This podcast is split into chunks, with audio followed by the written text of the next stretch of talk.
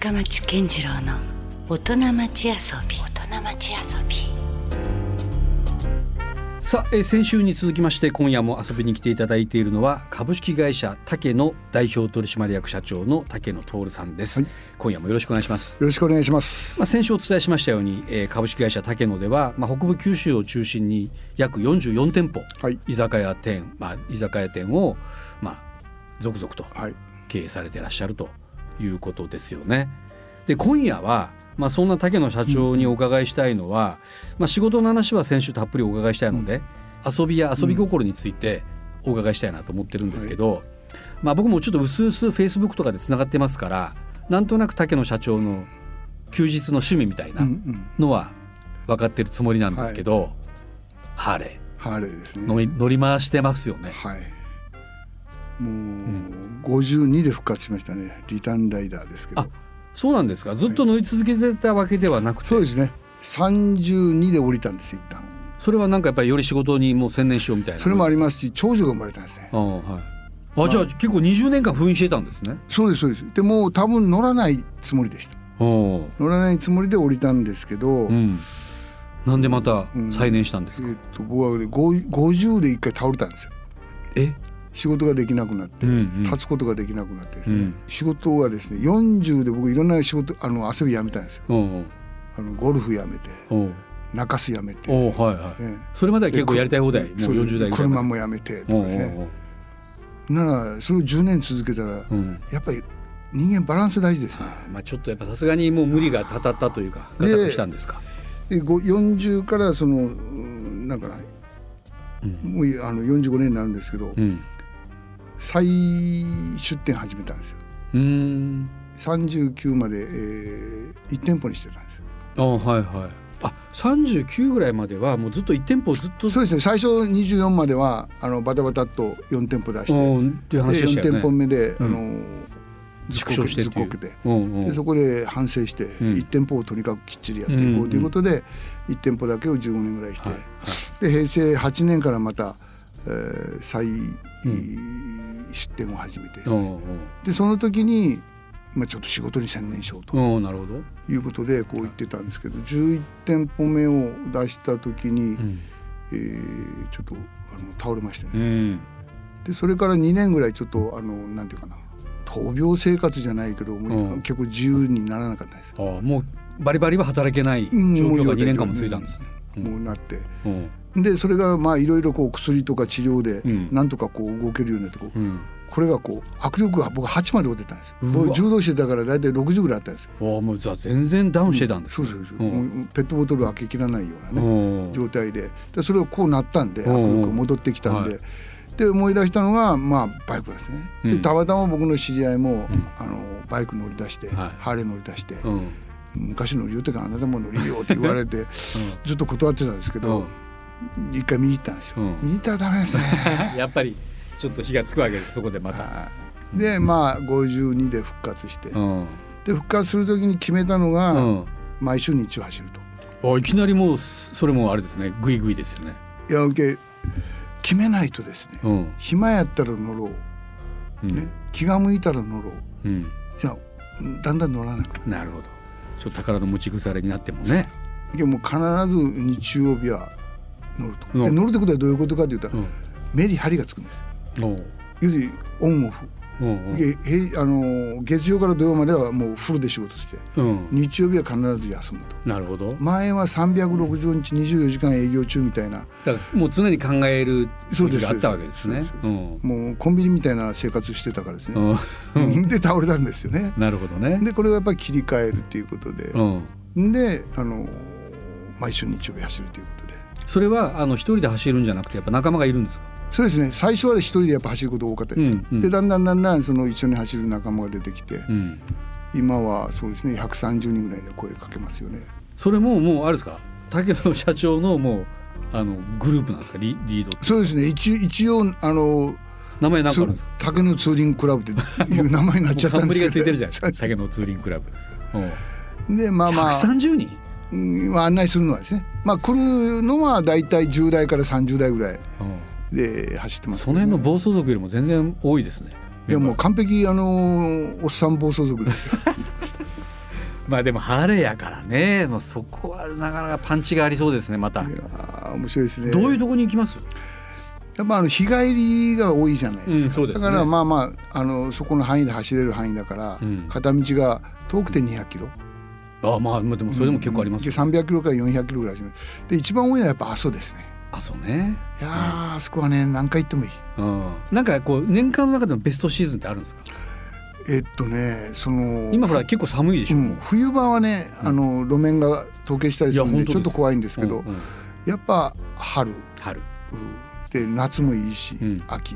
うん、やっぱあの新緑の春はめちゃくちゃ気持ちいいですよね。だからはい。冬以外は大体じゃあ OK いけますね、うん。で夏もいいしで今度秋になるとうん。こうすすきがすごいんですねあそこああそうね。朝ありますね、でもああいうのをこう見ながらこう走るとですうね、ん。なんか爽快ですよね。なるほどね。気分転換にもなります、うん。でコロナで一時自粛せないかんと県境を越えたらいかんとか言うて、うん、1, かありましたね。1ヶ月ぐらい走らなかったらやっぱ具合の悪くなってきましたね。あもうだからそれがもうないとうん、結構逆に調子が悪いみたいそうです。でもうもうもういいって行こうって。な、うん、走り出しましたけどね。なんかじゃあもう今一番こう油乗ってないですか？なんだかんだいやーそうですね。遊びも仕事も、うん、いや僕はあのーもう50復活した時から言ってるんですけど、うん。あのー趣味や仕事で。うん本業は遊びと。うんうん。これどういう意味かというと、い、つも楽しくと。うんうん。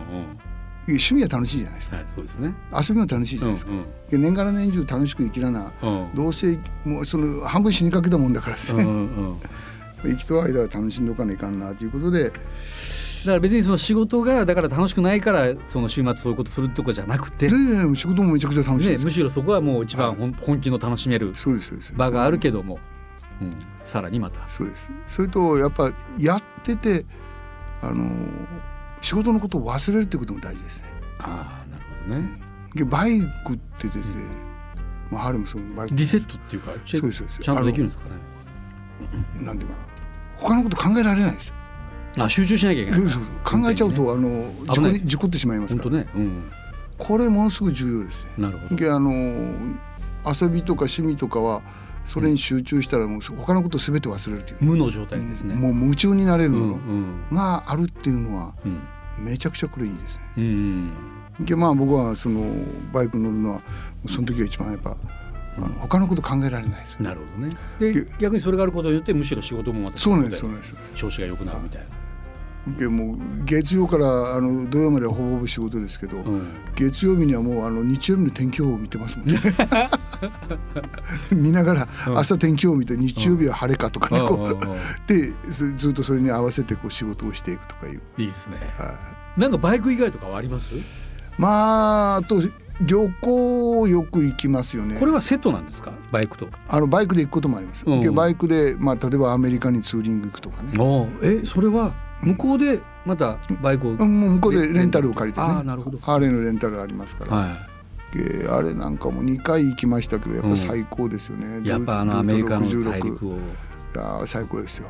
うん、もうモニュメントバレーとかでも,、はい。もうもうあの僕はじゃあその西部劇テレビの西部劇を見て育ってますから、はいはい。あの景色がうん、あるわけですよ。そこを自分があのハーレーで走ってるわけですよ。まるでもう馬に乗ってそうです。そうなんですよ。走ってるかのような、うん、まあ最高でしたね。でまあまああとその富士まで走っていったりとかですね、うん、富士っていうのはここからですか？福岡からですか？福岡から。まああの大阪までフェリーで行きますけど。ね。それから富士スピードウェイまで行ってその帰りに、えー富士山を見ながらうん。富士五湖をずっと回って、うん。長野に抜けて、うん、富山に抜けてん。能登半島一周して、で金沢行って、ん。であの神戸から帰ってくるとかね。うん、それもなかなかな期間いりません？それ1週間ぐらいは最低。そうですね。まあまあ5日ぐらいであ回りますけどね、そういうこう年間かなり働き詰めなイメージもありましたけど、ちゃんとそういうふうにこうまとまった休みを取るタイミングがあるんですか、ありますあります。うん。でそれはもう本当一年ぐらい前から計画しますそれに合わせて仕事をするっていう準備しとかないとうん。いない間どうすんだって話になりますからね。まあまあまあ。そうですね。うん。アメリカもそうですよね。もううん。来年のあのその時期は行くよって決めといて、うんそれで準備していきます。今後のなんかもう具体的な予定は立ててたりします？いやーあの本当はあのオーストラリア行きたかったんですよ。ああいいですね。オーストラリアも、うん。でオーストラリアがいいのはですね日本と一緒で、はい左側通行なんですよ。ああそうか。日本あのオーストラリア運転しやすいですね、うん。運転しやすいんですよ。うんうん。アメリカ行くとですね間違ってですね逆ね逆か走するんですよ。時前から車が来るんですよ。怖いですねいやオーストラリア行きたいなということで、まあ、オーストラリアにあの旅行に旅行でもまあ半分仕事もあるんですけどね、うんはい。あの牛肉を探しに行った時に、うん、そうかその手がありますね、仕事をくっつけて、いやいや僕はもう大体あの仕事半分旅行半分です。か ら、そうかだからオーストラリアのそういうこう取引みたいなね。ですそうです。それで今オーストラリアから輸入してますよ。あそうなんですか、じゃあももしね本当これこそコロナ禍がね終わなければったら行きたかったんです全然いけるじゃないですか、うん。でまあまあそういうのも計画したいなとかですね、うんうんであと北海道まで行くとかね。あいいですね、ただ北海道国内はねもうちょいあのねうん、年を重ねていってもいけるんじゃないかと。まあまあそうですね。むしろ海外の若いうちは海外やなとか言いながらね、まあ、考えてるんですけど。そうですか。じゃあもう大体こうバイクか旅行のことで大体週末や休みは？ですね。それでもほぼほぼ埋まりますね、なるほどね、もう少し時間が欲しいんですけどね、うんうん。まあね、まあもうもうちょっと頑張ります仕事、いや大体なかなか社長ってあれですもんね。アポイントも取れないですもんねめったにね、ですね、うん、いろいろ打ち合わせしたいからこちらが連絡するけどなかなかこうねタイミングが合わないぐらいもう結構分刻みで動いてらっしゃるから。まあでも遊びは大事ってことですよね。大事ですね。絶対大事ですね。ね。これはもうあの若い時はもう寝ずに働いてもいいんですけど、うん、やっぱ40過ぎたらやっぱあの遊びうん、趣味ってものすごく大事ですね。そのゆとりがないとまた仕事がね立ち行かなくなるっていうか体さえね具合が悪くなる、あの僕は倒れて分かりました。うん、なるほどね。でもそれはちょっと重たい一言かもしれないです。参考になるかもしれないです、まあ去年2020年はなかなかな1年間ではありましたけども、まあ、今後、まあ、元に戻っていく想定であくまでも社長がまたさらに新店舗とかの計画もねありますけどどうでしょう？なんかいろいろいいメディアのインタビューでもなんかこう業派業界を代表する意見みたいな意見をねうん。求められたりもされてましたけど、これから？飲食業界。うん。あるいは株式会社竹野のなんかこうビジョンというかどうなっていくんでしょうね。そうですね。まあまあまあ大きく見て飲食業界ですけどね。やっぱこの、お業態っていうかなやっぱ環境に合わせた業態の変化っていうのは、うんあのいろんな店舗には必要に迫られてくると思うんですよね。という例えばどういうことですか、ね飲食店が飲食店だけではもうやっていけないとか。ならあの人がそのやっぱ食べなくちゃいけない。うん生きていけないわけですから、何かを食べるわけですね。なあのもちろん自分で作って食べるっていうね、えーそういうこともあるんですけど、やっぱ我々がこう提供できるのはあのププロっていうんですかね、お店でしか出せない味ってやっぱあるわけですね。うんすよね。うん。やっぱ手間暇かかるものなんかいっぱいあるわけです。うん。そういうものをこうきちっと提供する。でそれが今度はあの持って帰ってでも家食べれるとか。庭でも食べれる。はい。うん。で、まあ、もちろんそのお取り寄せもできるとかね、はいなんかそういうふうなことをやっぱり一緒にやっていくようなお店作りっていうのが今から必要になるのかなと。うん。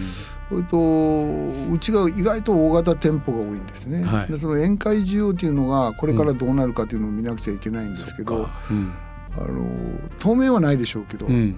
やっぱねあの人が集まってうん。コミュニケーション取る場っていうのはね必要なんですよね。いやそうですで僕の知り合いのその IT 関係の会社、事務所なくしたんですよ。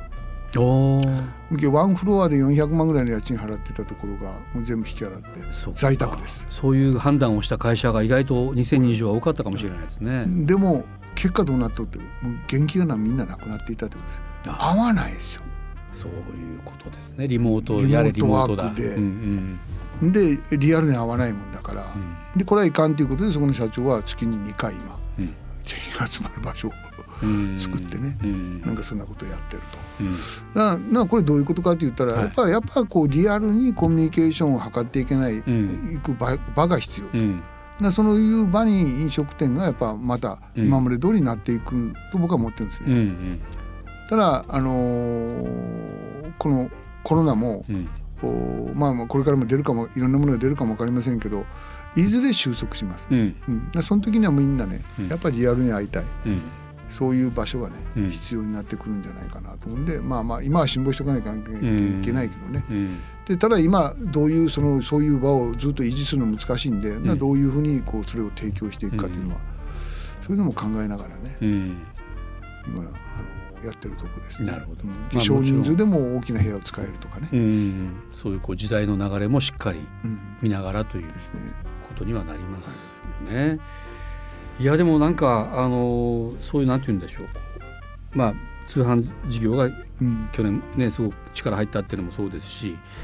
まあ本当ねやっぱり結局でもとはいえ確かに社長がおっしゃるようになんかもうリアルでうん。 face to face でやっうん。ぱコミュニケーションしないとなんかやっぱりうまくいかないとこってやっぱはっきり分かってきましたよね。はいはい。全部が全部そうである必要はないかもしれないけどで,、ね。もやっぱりそのなんか肝心な時ってやっぱありますよね。ですね。まあましましてや飲食業とかやってたらそこがまあその場を提供する。仕事でもあるわけですしねうん、そういった意味では飲食業がやっぱり元気じゃないと僕らのこう社会というかうん。社会活動そのものもねそうですね。元気を失っていく可能性があるといなってきう。ますね。ことですよねまあまあ福岡でいうのは中洲。うん、やっぱあれ福岡のあの象徴的な場所なんですかねやっぱり経済のバロメーターですよ。うん。そこがシュンとなっとけばもう福岡の経済もやっぱうん、伸びないですよね。そういうことですね。ううん。ただまああの飲み方とかそういうことは変わってくるでしょうけど、うん。やっぱそれに合わせたあのお店はお店で必要なうん。ところじゃないですかね。なるほどね。うん。でまああの必ず元に戻ると。うんいうことを、うん。あの信じてね、うん。えーそれに向かってな今何しなくちゃいけないかということをうん。考えながら、うん。あの実践していくというね。うん。社長もとっくに還暦は過ぎてらっしゃいますよね。はい。そんな中夢ってあります？これからやりたいこと。うん。あのですねあの大きなその将来のその長い夢ってないんですけど、うん。とにかくそのなんていうかな、ま、毎毎日ワクワクしておきたいというのがうあるんで。ん、なそれは肌で感じます。もう常にその新しいことに挑戦するというか、うん。まあそれがいいのか悪いのか別として、うん。うんなんかこういいワクワクした方がいい、今生きとうみたいな感じになるじゃないですか。うん。でその大きなこれをしたいあれをしたいとかいううん。あの目標みたいなものじゃなくて。気持ちの部分で。うんですね、うん。いついつもあのワクワクしておきたいと。いつもその挑戦しておきたいと、うん。でまあ夢夢ありますよ、うん。1年後こんなことしたいあんなことしたいで、短期の夢とかね。で今ワイナリーをしたいとかね、はいはい。もうそれの準備も今してますし、うん。それとかあのー健康産業というんですかね、はい健康事業というんですか、うん。そういうのも今準備していってます。あじゃあもう全然そのなんかなんて言うんだろう。こう枯渇することないんですね。なんかもうとりあえずいろいろやってきたなと。うん。うん。だからなんかもうあとはもう次に任せようぐらいなうん、ことよりもまだまだあこんなことまでやってみたいとか。そうですね。全然当事者ですね。いやもうもう全然。あの僕の先輩からあの教えられたことがあるんですよ、経営者があのなくしちゃいけないものがうん、なんですか？夢ああ、はい。うん。夢。と決断。夢と決断、これまたなんか相反するような、うん、責任、責任ね。うん、それと情報って、うん。で一番は経営者がトップが夢をなくしたらおしまいだぜ、うん、で夢がなくなったらもうあのトップ辞めると。うん、社長ベクトルがなくなるわけですそうですね。でそれをもうあの社内でも僕はずっと言ってるんで、ん。次あれするこれするとそこほっといても絶対大丈夫ですよね。株式会社竹野は。まあむしろもうちょっと静かにしていてくれないかぐらいな。またかっていうね。ね、な話ですから、夢はいっぱいあると。でも決断責任、この辺はちょっとね、うん。なかなかなね。これセットですからね。うん。で決断の連続ですよ、う。うん。んでもちろんその間違うこともいっぱいありますよ。うんうん。でもあの決断してそのことについて責任をきちっと取ってこれさえすればうん。間違えても、はい。うん。まああのいろんな方おられますけど、ん。あの全部正解だった人って一人もいませんいないと思いますね。いやでもだからこそあのそんな社長の無茶ぶりにもついてくる社員がいっぱいいらっしゃるということなんでしょうね。いやー大変だと思いますよ本当。うん。実際そのアルバイトとか入れて何人ぐらいいるんですか？関係者えーっとですね千人ぐらいかうな。け千人。はい。社員が今百社員だけでも100百三十四十か。もうあとパートアルバイトさんで千人ぐらいです。そういうの冷静に考えたらちょっと重たいですよね。ですね。ただもうあの考えないようにしてます。考えるとですね、うんまあまたあのストレスが溜まってきますんで。そうかそうかその分まあちょっとバイクぶっ飛ばしてまた。そうそうそうそうですね。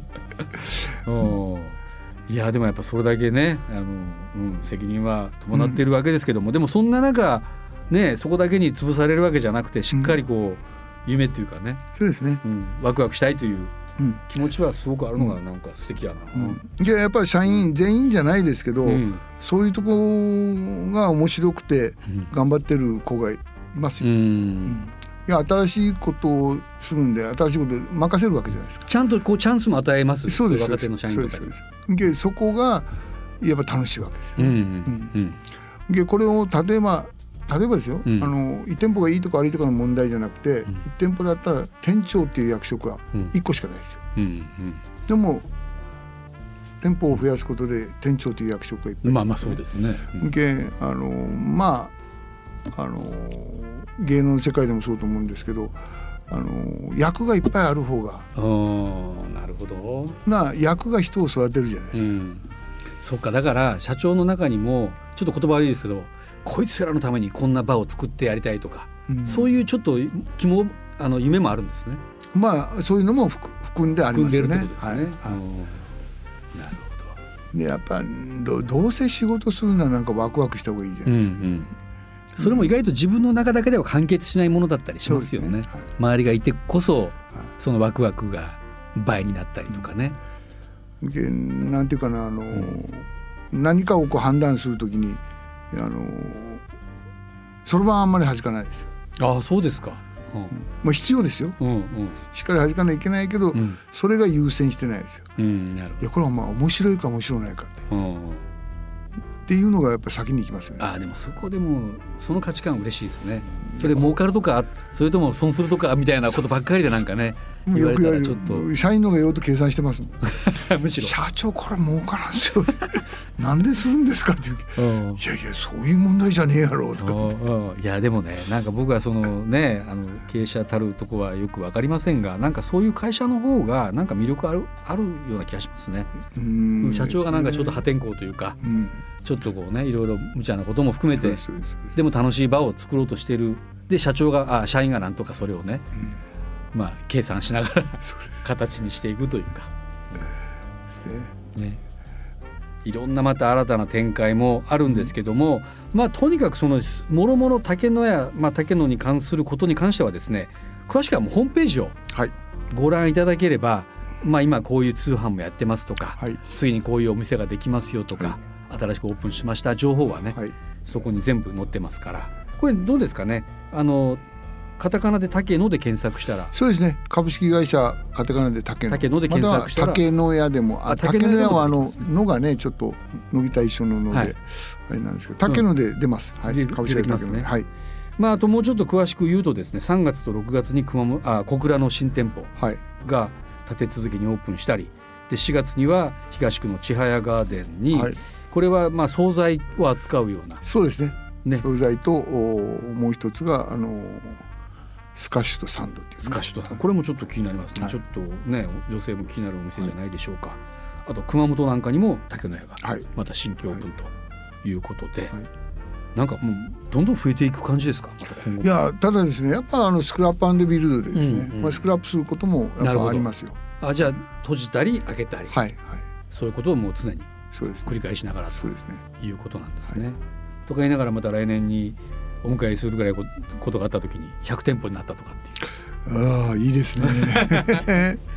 そういうこともあり得るかもしれない、ね。はいちょっと竹野社長から目が離せないという、そんな感じで、まあ、引き続きちょっと福岡の飲食業界をですね、これからもちょっと盛り上げていただいて、はい。でちょっと私の方もいろいろまたあの音楽ネタも仕込んできますので、はい、ぜひよろしくお願いします。引き続きはい。いろいろ。よろしくお願いします。よろしくお願いします。はい、はい。はい。ということでね次週にわたって株式会社竹野代表取締役社長竹野徹さんと楽しいトークでしたありがとうございましたありがとうございました。Love FM Podcast. ラブ f m のホームページではポッドキャストを配信中スマートフォンやオーディオプレイヤーを使えばいつでもどこでもラブ f m が楽しめますラブ FM.co.jp にアクセスしてくださいね Love FM Podcast.